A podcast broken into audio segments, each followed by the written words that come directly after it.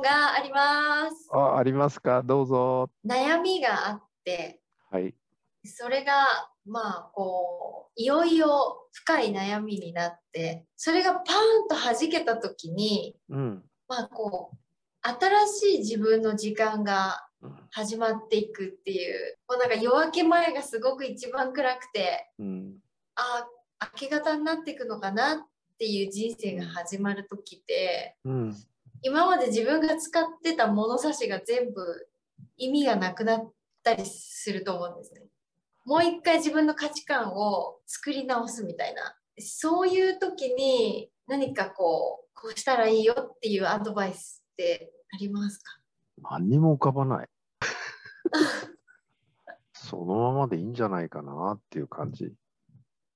なんかこう無重力状態みたいなふわふわした状態にななってて、うん。今までと同じことをしててもなんか違うっていう時間が。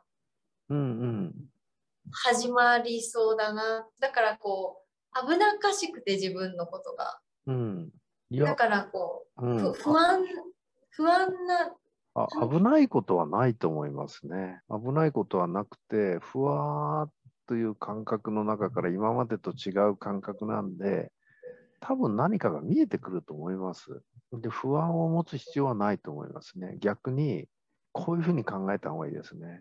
この先、どんな景色が見えるんだろうっていうね。間違いなく今までに出会ってない景色にこれから出会えるんですよはい。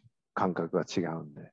それは多分、やっぱり私からすると、より素晴らしい景色だろうというふうに思えるんで、喜びと期待を持ってたらいいと思いますね。自分の生き方としては、多分、見たいものしか見ない生き方だったと思うんです。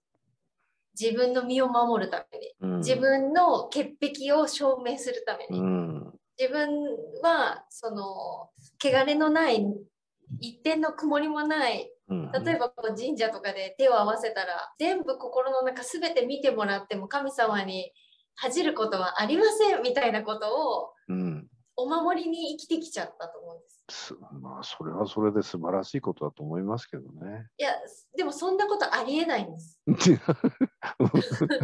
生きてる限りはうんありえない。そんなの幻に過ぎないんだということに気がついて、はい。そこがなんかこう閉めてる扉をいろいろ開け放ってみると日常生活でもう皆さんが見てるような景色を見なかっただけなんだっていう。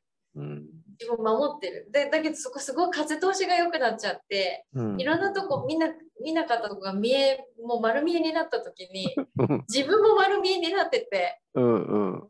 そこが不安なんですけどその意識にはもう向かい合わないうん方がいいってことですね。うん、不安になる必要は全然ないと思いますね。多分どんどんいいものが見えてくるような気がします。一言で言うと、なんだろう、より素敵になられるんじゃないですかね。ありがとうございます。